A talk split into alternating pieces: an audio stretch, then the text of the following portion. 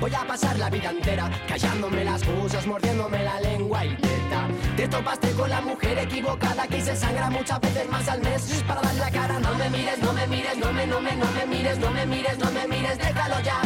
Que no me he puesto el maquillaje, que, que, y parezco demasiado vulgar. Mira ahora, mira ahora, mira, mira, mira ahora, mira ahora, mira ahora, puedes mirar. Chao, por más que mires, no, no, no verás, no, un objeto sexual.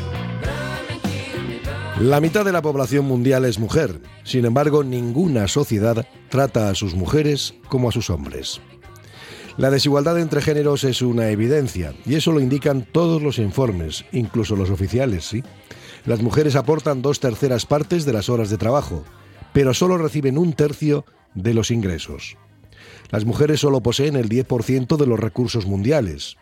Representan dos tercios de los analfabetos del planeta y debemos tener en cuenta que en principio, el principio de la igualdad es la educación. Una mujer formada accede a mejores trabajos, posee mayor independencia del hombre y marca una distancia más grande con la posición sumisa que facilita la asunción de la desigualdad, como algo irremediable.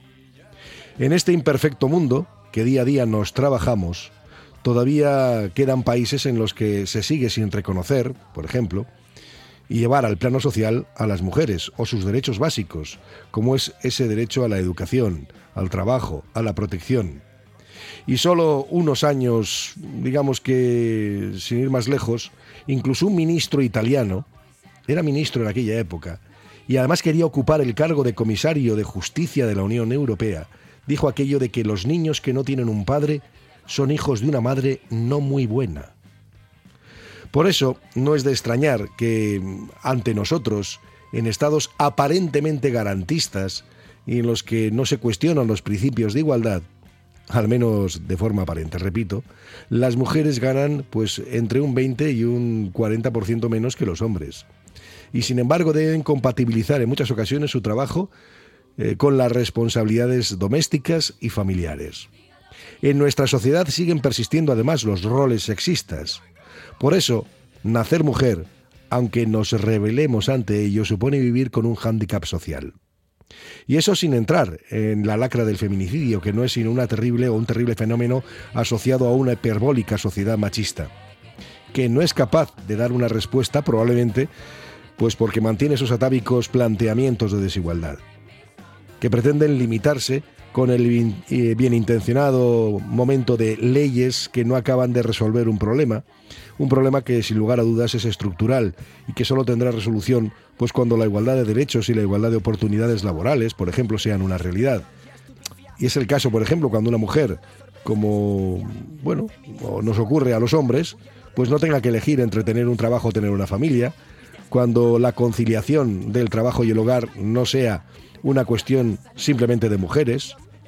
Bueno, cuando se rompa la estadística, que aún hoy pues indica que casi el 70% de las mujeres dependen económicamente de sus maridos.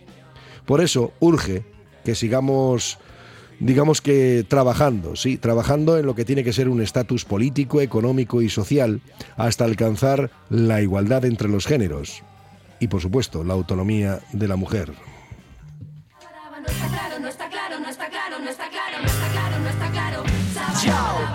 Creerte superior y estupifia.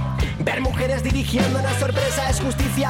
El feminismo es igualdad, colega. Huyendo de la cultura del odio que esperas y ya. Vistes como una perra.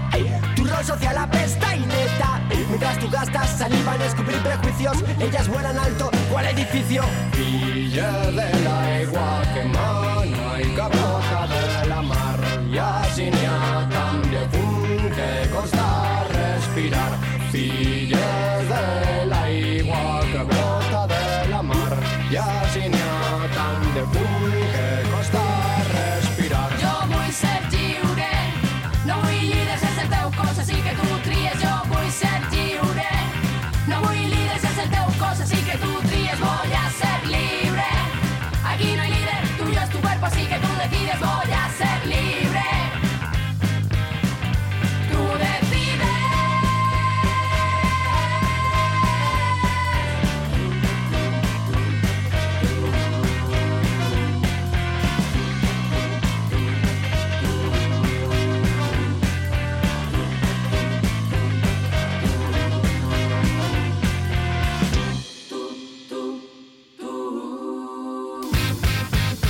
lo que digan las mujeres estamos.